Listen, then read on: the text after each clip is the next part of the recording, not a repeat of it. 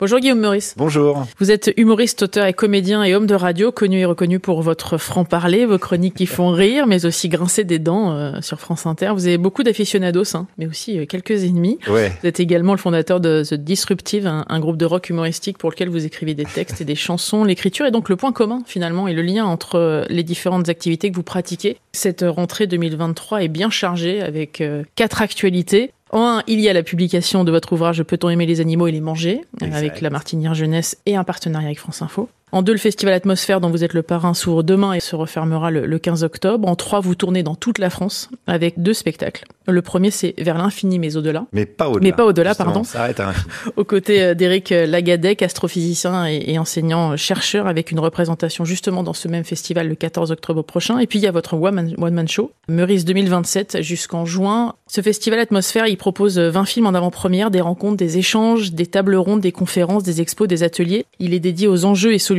du développement durable. Il interroge le monde de demain à travers le cinéma, les arts et les sciences depuis 13 ans et a priori il vous tient beaucoup à cœur. Ouais, il me tient beaucoup à cœur parce que j'aime pas tellement qu'on oppose euh, le sérieux et la rigolade. La connaissance, c'est toujours vu comme quelque chose de on, on se marre pas, on apprend des choses, on se tait, on écoute l'autorité qui va nous enseigner la bonne parole et moi je pense l'inverse, c'est-à-dire que si on se base rien que sur la biologie, nous sommes des mammifères, donc comme tous les mammifères, on apprend en s'amusant. Il y a un côté ludique et c'est ce que j'aime avec ce festival qui mêle justement de la science, donc de la science dure, hein, comme on l'a dit, de l'astrophysique par exemple, donc des vraies connaissances, des vraies recherches avec des vrais chercheurs et chercheuses et de l'amusement et du divertissement. Et les deux sont pas antinomiques et c'est ce que j'aime dans ce, dans ce festival. Donc, selon vous, euh, doit-on mettre la culture au service de la transition écologique? Est-ce que c'est obligatoire aujourd'hui? Oui, ça participe. à Est-ce que c'est obligatoire? Oui, je pense que tout est obligatoire. De toute façon, on n'a plus euh, tellement le choix et on peut plus tellement faire la fine bouche quant aux moyens. Donc, il faut faire feu de tout bois, j'ai envie de dire, et, euh, et essayer. Alors, non pas d'alerter l'opinion publique parce qu'on n'en est plus là, je trouve, qu'on n'est plus dans la prise de conscience. Je crois que ça y est, tout le monde a bien pigé le problème. Maintenant, on en est euh, aux solutions. Qu'est-ce qu'on fait concrètement? Et aux solutions structurelles. On est d'accord que faire pipi sous la douche et faire des flyers en papier recyclé, ça va pas suffire. Donc vous faites pipi sous la douche? Bah, Ça n'empêche pas. On peut quand même le faire. non, scoop. En tout cas, on, on sent que c'est important pour vous de faire partie de ces espaces de dialogue, d'échange aussi. Ouais, ça me plaît. Bah, avant tout, ça me plaît. Il y a un côté égoïste. Moi, je m'éclate à apprendre plein de choses. Moi, je suis humoriste à la base, donc je suis un gars, je suis le, trouve farceur. Hein. Je suis un gars qui arrive avec un cadeau qui explose et c'est tout quoi. Donc c'est assez limité l'humour quand même. Mais euh, je, ouais, ça me plaît de côtoyer tous ces gens-là qui me fascinent quoi. Les gens qui arrivent à comprendre comment fonctionne une étoile. Moi, je peux passer euh, 4 heures à discuter avec eux, à leur poser 10 000 questions. Et c'est souvent des gens passionnants et qui adorent répondre à, aux questions, qui adorent répéter les choses quand on comprend pas. Donc euh, moi, oui, franchement, à titre personnel, je me régale. Et puis le but, c'est aussi de préserver euh, l'endroit qui nous permet justement de les regarder ces étoiles et de les observer. Ben oui, c'est le seul qu'on connaît pour l'instant. C'est une petite planète qui s'appelle la Terre qu'on est en train de bousiller en se pensant être une espèce incroyablement géniale et inventive et talentueuse et on est certainement possiblement la plus con de, de la biosphère. Donc ça, ça m'amuse, ça en tant qu'humoriste, pour le coup, ça m'amuse énormément. Il y a un livre qui sort là, euh, qui s'appelle Peut-on euh, aimer les animaux et les manger euh, ouais. C'est un dialogue, c'est une discussion que vous avez eue avec une amie, Lucie, qui est végétarienne. Je voudrais savoir d'où est née cette envie d'écrire ce livre. Ah, c'est une collection, donc euh, la Martinière Jeunesse, qui s'appelle Alt, qui est destinée aux, jeunes. C'est destiné vraiment aux 15-25. C'est l'éditrice Marie Bluto qui est venue me voir en me disant euh, Je sais que tu es végétarien depuis quelques années. Est-ce que tu écrirais un livre sur le sujet du bien-être animal en général? Je suis végétarien, mais depuis maintenant 8-9 ans. Donc, je suis parti d'une discussion que j'ai eue, mais des deux côtés de la table. J'ai d'abord été euh, mangeur de viande et à discuter avec des copains végétariens en disant Ouais, mais je comprends pas, c'est la nature, avec tous les arguments que moi j'entends aujourd'hui en tant que végétarien. Donc, je me suis amusé à reconstituer un, un, dialogue. Je trouvais que ça marchait assez bien. Bon, l'idée du dialogue, c'est pas moi qui l'ai eu, hein. c'est un mec qui s'appelle Platon qui a eu son petit succès dans la Grèce antique. Et je trouve que c'est assez efficace pour exposer des arguments sans être donneur de leçons, parce que euh, dans ces thématiques-là, on est rapidement euh, les mangeurs de viande sont des salauds, euh, voilà. Et c'est, on n'obtient que de la crispation, je pense, avec ce type de, de, discours. Donc le dialogue permet de, de confronter les points de vue, c'est ça qui m'intéressait. Et puis surtout de mettre en avant nos contradictions. Vous citez des chiffres hein, qui font peur. Ouais. 3,2 millions millions euh, d'animaux euh, abattus en France. Tous les jours. Tous les jours. C'est ça qui est incroyable. 4500 par minute. Ouais. Euh, j'ai froid dans demandé à vérifier les chiffres parce que quand je les ai découverts, je me suis dit, bon, c'est pas possible, c'est énorme. C'est pour ça que je cite en remerciement pas mal de sources parce que je me les suis fait confirmer, quoi, pour pas dire de conneries, mais ouais, c'est euh, incroyable. Hein. Donc Platon, Paul McCartney et Albert Einstein. On va le citer d'ailleurs, Albert Einstein, pour le spectacle vers l'infini, mais pas au-delà qui est le point de départ, effectivement, cette phrase d'Einstein qui dit deux choses sont infinies, l'univers de la bêtise humaine. L'univers et la bêtise humaine. et la bêtise humaine. Mais en ce qui concerne l'univers, je n'en ai pas encore acquis la certitude absolue. Euh, Alors, phrase possiblement apocryphe, c'est une phrase qui lui est, voilà, qui lui est attribuée. Mais en tout cas, c'est le point de départ. Oui, c'est le point de départ, C'est vrai que la bêtise humaine, euh, vous la combattez, euh, Guillaume Meurice, depuis beaucoup d'années. je la combats et j'y participe aussi. On a tous nos, je elle m'intéresse, quoi. C'est ça. C'est un sujet d'étude passionnant. Que vous me de ce spectacle avec cet astrophysicien, euh, ce chercheur euh, aussi, qui est à vos côtés. Vous mêlez effectivement la science et, et l'absurde, j'ai l'impression. Ça veut dire que l'absurde, c'est aussi une clé pour euh, faire avancer les choses? Oui, c'est une clé de, de, compréhension. Bah, tout ce qui va vers la lucidité m'intéresse. Donc la lucidité par rapport à ce qu'on est, nous, en tant qu'espèce animale, ça me passionne. Et on a construit le spectacle donc sur l'infini en partant, donc pour Eric Lagadec, de l'infini de l'univers. Donc on part de la Terre, de ce qu'on peut observer depuis la Terre, et puis petit à petit on avance dans l'infini. Et moi, de mon côté, en tant que spécialiste de la connerie. Je pars de la petite connerie du quotidien, on oublie ses clés, etc. On fait des erreurs d'attribution de, choses, de biais, ou des choses comme ça. Et puis je vais, je veux pas spoiler, mais on se retrouve à la fin sur la plus grosse connerie, qui est justement euh, l'impossibilité pour les humains de continuer à vivre sur cette planète s'ils continuent comme ça, puisque c'est le seul espace habitable connu pour l'instant pour le pour l'espèce humaine quand on regarde l'immensité et l'infini de l'univers. Donc c'est un spectacle assez euh, complet où même Eric parle de conneries, puisqu'il y a des conneries qui ont été faites en, en, astrophysique, des sondes qui se sont éclatées euh, sur Mars parce qu'il y a des erreurs de calcul, etc. Et moi, je vais aussi dans la théorie la théorie de la connerie avec les, effets type Dunning-Kruger qui sont des espèces de biais de, surconfiance qui veut que dès qu'on s'intéresse à un sujet, on a tout de suite l'impression de, tout savoir, ce qui a donné euh, pendant le Covid euh, des phrases mémorables dans nos familles, dans nos boucles WhatsApp de type oui mais l'ARN messager alors qu'on connaissait pas le mot il y a, un quart d'heure. Donc ouais, c'est un spectacle assez riche. Ouais. Ça représente quoi pour vous d'accompagner euh, des Français au quotidien, de dédramatiser certaines choses aberrantes?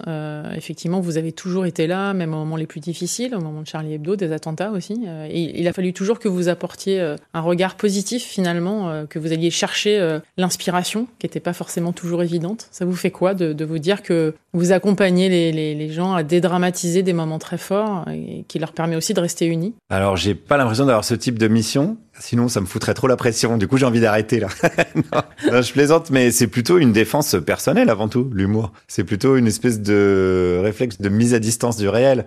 Et surtout dans ces moments-là, quoi, les moments les plus horribles. D'ailleurs, j'ai le souvenir que quand on a su le Bataclan, ça devait être un vendredi soir, sur notre euh, boucle de discussion de l'émission, une fois qu'on s'est assuré que tout le monde allait bien, on s'est vite envoyé des blagues, mais c'est un peu notre réflexe pour voilà mettre à distance le réel. Enfin, en tout cas, on a l'impression de mettre à distance le réel en faisant des blagues. C'est plutôt un mécanisme de défense. Et effectivement, oui, comme on le diffuse à l'antenne, euh, peut-être ça permet euh, de, de soulager euh, d'autres personnes qui arrivent à reprendre le dessus sur la réalité comme ça. Mais je, je me sens pas en mission. Est-ce que euh, avec les attentats de Charlie Hebdo, ça a renforcé l'idée que la caricature était essentielle? J'espère que oui. En tout cas, oui, j'espère que oui.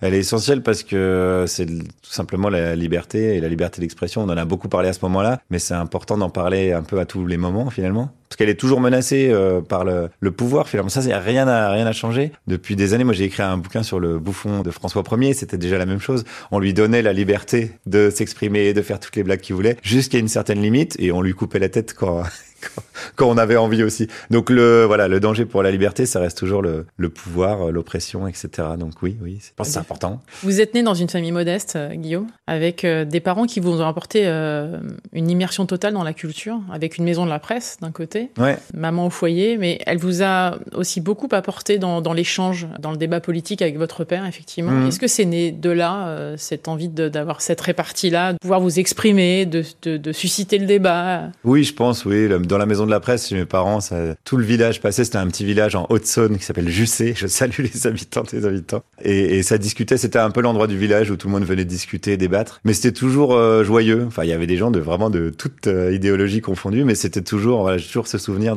d'émulation. Et oui, j'ai grandi là-dedans. Alors, je vais pas faire de la psychanalyse de comptoir, mais je pense que ça a beaucoup participé euh, aujourd'hui à ce que je suis. Et même ma passion, mon intérêt pour euh, la discussion, surtout avec les gens euh, avec lesquels je suis pas d'accord. Parce que c'est ces gens-là qui peuvent m'apporter quelque chose, un autre point de vue, me challenger, comme on dit aujourd'hui. Bon, c'est vrai que vous avez- vous n'avez pas que des amis, euh, loin s'en faut d'ailleurs, parce que ça suscite effectivement encore une fois le débat et parfois ça pique un peu ceux qui ne Ouais. pensent pas comme vous. Mais moi, mon objectif, c'est pas de rassembler, quoi. Je suis pas un homme politique pour le coup. Mon objectif, c'est plutôt de donner mon avis. Et je, je dis pas que j'ai raison. C'est pour ça que je me considère pas comme militant. Je dis voilà mon point de vue sur les choses et après discutons-en. Et c'est pour ça que j'aime bien répondre aux mails de gens qui sont pas d'accord avec moi, y compris les plus agressifs. Si, si la personne a envie, a besoin de faire ses griffes sur moi par mail, ça me dérange pas. Quand vos parents ont déménagé et ont pris donc cette maison de la presse, vous aviez 6 ans, euh, Ouais. Guillaume. Est-ce que vous avez compris très vite que vous étiez un peu différent des autres et que vous alliez utiliser votre plume pour, euh, pour avancer? Non, l'écriture, c'est venu après, quand j'ai commencé à faire une formation de comédien et à me dire, bon, qu'est-ce que j'aimerais faire sur scène? Je me suis dit, bah, j'aimerais jouer mes propres textes. au cours Florent Mais ouais, au cours Florent. Ouais. Mais j'ai compris assez vite que l'humour c'était, euh, sans l'analyser parce que j'étais quand même petit, mais que c'était ma manière d'exister dans un cours d'école. J'avais pas les capacités physiques de mettre des tartes.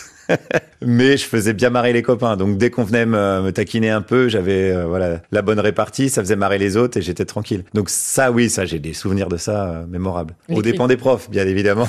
Souvent, pardon, je m'en excuse. D'ailleurs, on a retrouvé, non, je plaisante. L'écriture est donc au cœur de la radio, elle est au cœur aussi de vos spectacles. Il y a un one-man show là. euh, Meurice 2027, hein, carrément. mais, allons-y. mais- il y a une vraie cohérence dans tout ce que vous pouvez faire, Guillaume. C'est en ça qu'on on voit que vous êtes vraiment que vous êtes touché par vos convictions et habité par vos convictions. Est-ce que c'est pas ça votre plus grande force? Euh, la sincérité, ouais. Oui, oui. Euh, je pense que c'est ça. Je sais pas si c'est une force, mais j'y tiens. Vous parliez des gens qui m'aiment pas. Et je pense qu'ils m'aiment pas pour des bonnes raisons. Et je préfère qu'on m'aime pas pour des bonnes raisons. Mais je suis toujours ouvert à la discussion, donc j'ai aucun souci à discuter avec ces gens-là. Mais euh, je préfère, je préfère ça, oui. Et les gens qui m'aiment, m'aiment pour les bonnes raisons. Enfin, j'ai pas l'impression d'être même très différent de mon personnage public et, non, et les gens quand ils me rencontrent dans la rue, je, je pense pas qu'ils tombent des nues, quoi. Donc Ça ça, oui, ça me tient à cœur. Ouais. Ça vous apporte quoi la scène alors? Oh, l'amusement, c'est un régal. C'est un Le one-man de show, parce que le one-man incroyable. show, vous êtes tout seul sur scène là pour le coup. Ouais. Mais alors à la radio, forcément, on est contraint par le temps, 4 minutes 30, donc euh, le texte est écrit, euh, minuté. Moi, je passe des extraits de sons euh, de gens que j'interroge, donc tout est assez cadré. Et la scène, c'est un espace de liberté incroyable. C'est- vraiment, bah, on peut crier, pleurer, voilà, toutes toutes les choses qu'on s'interdit de faire dans l'espace public. Si vous faites ça dans le métro, les gens vont vous regarder bizarrement. La scène permet de le faire. C'est un exutoire fou. Merci beaucoup, Guillaume Meurice, d'être passé dans le monde d'Elodie sur France Merci. Info. Il y a quatre actualités, même cinq finalement. Il y a un trop. podcast aussi. Il y a un podcast qui est sorti sur France Inter qui s'appelle Mission Poséidon, où j'ai amené deux enfants de 13 ans euh, questionner des scientifiques, euh, des politiques, des lobbies sur le thème de l'océan. Donc il y a des pêcheurs, il y a des, des gens de l'Ifremer, il y, a, il y a beaucoup de choses. Il y a même des recettes de cuisine. On a interrogé un grand chef. Donc voilà, sur le site de France Inter. Donc je rappelle les trois, les quatre autres euh, actus parce qu'il y en a quand même pas mal. Il y a ce livre, euh, Peut-on aimer les animaux et les manger? Ouais. Le festival Atmosphère dont vous êtes le parrain s'ouvre demain se refermera le 15 octobre et vous serez d'ailleurs sur scène avec votre spectacle Vers l'infini mais pas au-delà avec euh, Eric Lagadec. Et puis il y a ce one man show Meurice 2027. Ah, ça en fait des choses. Merci beaucoup. Merci. D'être passé dans le monde d'Elodie.